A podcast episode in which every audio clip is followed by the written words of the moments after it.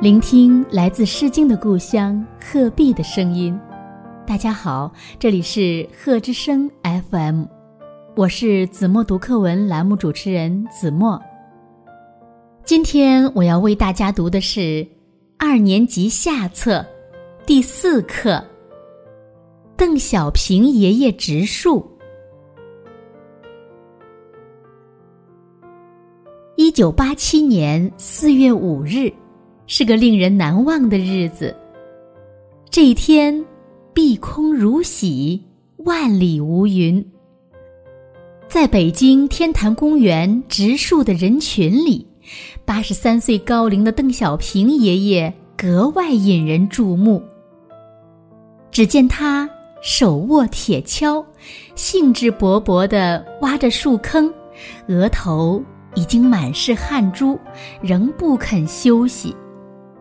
一个树坑挖好了，邓爷爷精心地挑选了一棵茁壮的柏树苗，小心地移入树坑，又挥锹填了几锹土。他站到几步之外，仔细看看，觉得不很直，连声说：“不行，不行！”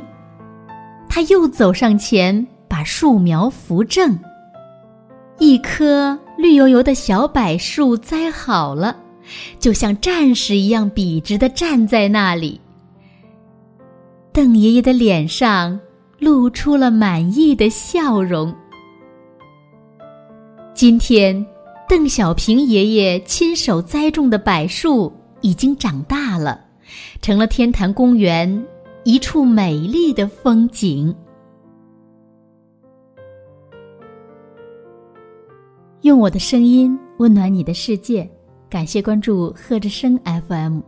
如果您喜欢我们的节目，请在节目下方点赞，更欢迎您将我们的节目分享出去，让更多的人听到来自鹤壁的声音。